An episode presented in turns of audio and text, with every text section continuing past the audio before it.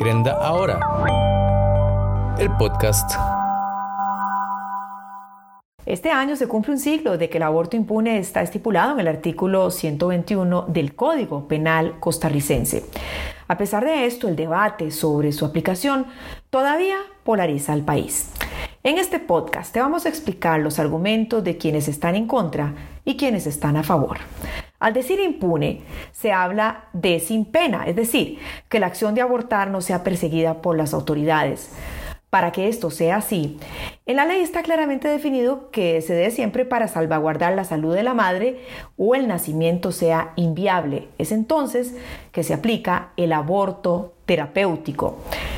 Sin embargo, esto no se aplica en Costa Rica, según lo denuncian algunas organizaciones defensoras de los derechos de las mujeres. Esto debido a que a pesar de estar contemplado en la legislación, no hay reglamentación para que el aborto terapéutico sea aplicado con uniformidad. Esto lo explica en profundidad la doctora María Luisa Ávila. Sí, bueno, el aborto terapéutico, también conocida como la interrupción terapéutica del embarazo, es un procedimiento médico que se hace para interrumpir el embarazo de una mujer que está teniendo un problema para su salud. Y le pongo, por ejemplo, los embarazos ectópicos, que es un embarazo que empieza a desarrollarse fuera del útero y que obviamente si no se desarrolla en el útero y se desarrolla en otro sitio, jamás va a llegar a término y va a romper estructuras del sitio donde se aloja al ir creciendo, la, la señora va a tener un sangrado y puede fallecer por esa razón. Desde octubre del 2015 inició el proceso de dos años para crear una norma técnica que regule este procedimiento en Costa Rica. No obstante, en abril del 2017, el gobierno de Luis Guillermo Solís suspendió su aprobación por una decisión política al comenzar ese año la campaña electoral y ser uno de los temas más polémicos. En lo que fue la redacción de la norma técnica para regular la aplicación del aborto terapéutico, participaron distintas entidades estatales y organizaciones no gubernamentales. Lo único que le hace falta es la firma del presidente de la República, como lo explica la diputada del PAC, Paola Vega. Lo tiene, que aprobar la Caja Costarricense de Seguro Social en conjunto con el Ministerio de Salud. El gobierno anterior lo hecho y había sido un, documento participativo donde trabajó el Colegio Médicos, eh, el gremio, trabajó sociedad civil, trabajaron organizaciones relacionadas al tema. Entonces era un documento bastante consenso. Eh, hay una deuda del gobierno anterior en no haberlo dejado firmado, me imagino que por un tema político. Eh, entonces en este momento lo que falta es que don Carlos lo firme también. A principios de julio de este año, el presidente Carlos Alvarado, durante una actividad de los Juegos Nacionales, dijo que el aborto terapéutico distrae de los temas prioritarios. Esto a pesar de que dijo estar a favor durante la campaña electoral. ¿A qué se debe este cambio de parecer de Alvarado? La alianza que hizo durante la segunda ronda con el ex candidato presidencial del partido Unidad Social Cristiana, Rodolfo Pisa, quien ahora ocupa el cargo de ministro de la presidencia y es el enlace entre el Poder Ejecutivo y la Asamblea Legislativa.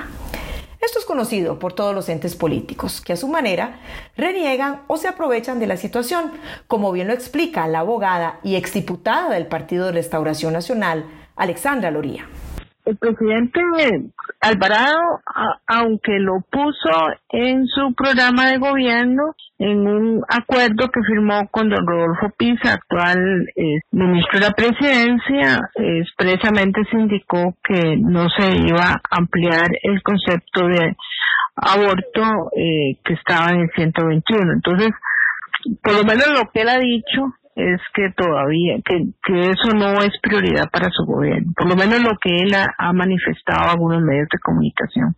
No obstante, el hecho de que Alvarado haya minimizado el tema de esa forma, caldeó los ánimos en algunos sectores de la población y una vez más se encendió la discusión entre dos grupos de pensamiento diametralmente opuesto y que tienen el tema del aborto como prioridad en contraposición a lo expresado por el mandatario. Uno de los puntos más difíciles, delicados e interesantes de esto es que aunque parezca paradójico, tanto quienes defienden la necesidad de aplicar este procedimiento en procura de la salud de las mujeres como quienes abogan por prohibir el aborto, anteponiendo la vida en gestación, luchan desde su óptica por los derechos humanos. Enfrente están activistas por los derechos de las mujeres y grupos autodenominados pro vida, históricamente en lucha y que para la presente legislación cuentan ambos con representación en el Congreso, partiendo del oficialismo, de tendencia progresista y restauración nacional, segunda fuerza en la Asamblea Legislativa y marcadamente conservadores. De esta forma, el debate entre valores morales y derechos humanos, que partió en dos a Costa Rica en las pasadas elecciones, continúa y va a continuar por los próximos cuatro años. Paola Vega, como decíamos, una de las legisladores más beligerantes en pro de la aprobación de la norma técnica, fue la primera en reclamar a Carlos Alvarado su comentario. En el extremo opuesto, Alexandra Loría, como decíamos, una de las figuras públicas más visibles en la oposición total de la aplicación del aborto en Costa Rica, asegura que los avances tecnológicos prácticamente descartan la necesidad de que se apruebe y practique el aborto terapéutico. Es que en realidad en pleno siglo XXI, con los avances de la tecnología, prácticamente no hay necesidad de, o no existen casos de, en que se deba elegir entre la vida de uno y otro. Eh, ellos quieren ampliar el concepto de aborto a casos donde se refieren más a causas sociales o cuando el, el, el niño sea eh, lo que ellos denominan inviable. Yo me opongo por dos, por dos razones. Eh, básicamente, un niño que tenga una patología siempre merece el respeto al derecho, a su derecho a vivir y además considero que, digamos, el sufrimiento que, que tiene la mujer, eh, este, porque le dan la noticia de que su bebé viene enfermo, no necesariamente ese sufrimiento se va a eliminar con, un aborto. Eh, me parece que es más saludable para la mujer, eh, dadas las secuelas emocionales de todo aborto, el que se le dé acompañamiento a esa mujer hasta que el niño nazca, eh, eh, sabiendo siempre pues que el niño eventualmente va a vivir muy poco, ¿verdad? Y el otro caso que quieren plantear es el caso de el aborto, este, en caso de violación, que en mi opinión no está previsto en el artículo 121. Vea que en ambos casos la mujer no está enferma, sino que ellos lo que están alegando son eh, eh, por las secuelas eh, emocionales de lo que está sucediendo. Uno de los argumentos más utilizados por quienes están a favor es el caso de las niñas en cinta, a quienes dicen no se les puede obligar a mantener el embarazo. Sin embargo, la oposición de los pro vida extiende también para esos casos. yo, yo coincido en que una niña no debe estar embarazada, eso es lo primero, coincido que no debe estar embarazada.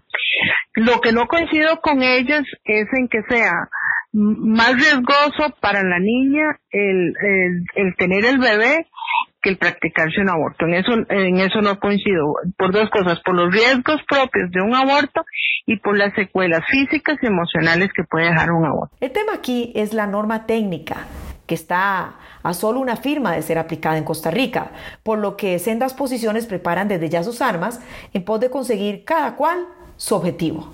Yo haré toda la presión hasta ver esa norma firmada, pero no solamente se trata de que yo la haga, es que la Corte la Comisión Interamericana de Derechos Humanos ya fue clara con Costa Rica y le dijo que Costa Rica está violentando derechos humanos ante la ausencia de esa norma, incluso fue más allá. La, la Comisión Interamericana dijo que, que Costa Rica debía este, despenalizar el aborto por violación e incesto. Eh, nosotros ni siquiera estamos colocando ese tema, pese que hay un criterio internacional que dice que estamos fallando como país, sino que estamos con lo mínimo, que es la, norma de aborto. Entonces, eh, habrá presión exterior de organismos multilaterales, habrá presión del movimiento de mujeres y también habrá presión de, en este caso, de mi persona como diputada. En el caso nuestro, lo que nosotros efectivamente sí se le ha hecho ver al presidente es que en caso de que lo apruebe, esto va a ser impugnado ante la sala constitucional.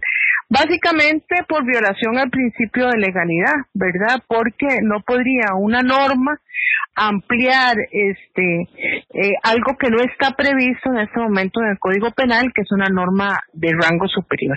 Bueno, tal y como están las cosas, el aborto terapéutico es legal en Costa Rica, sin embargo, no es aplicado en parte por razones morales de los profesionales de la salud y en parte por miedo de hacerlo y exponerse a sanciones. Asimismo, las mujeres se ven impedidas de exigir la aplicación del aborto terapéutico debido a la ausencia de regulación y de que acudir a instancias judiciales sería sencillamente inútil debido al escaso tiempo del que disponen. Los diputados de restauración afirman que van a buscar eliminar su aplicación e igualar en la legislación cualquier aborto al concepto de homicidio premeditado. Bueno, como están las cosas, parece que la discusión del aborto terapéutico seguirá por un buen tiempo, ya sea en Zapote, Cuesta de Moras, o en las calles de San José, pues en el pasado reciente grupos a favor y en contra de la aplicación del aborto han colmado la Avenida Segunda con sus consignas en defensa de sus propias versiones de derechos humanos. Soy Glenda Omaña, en Glenda Ahora.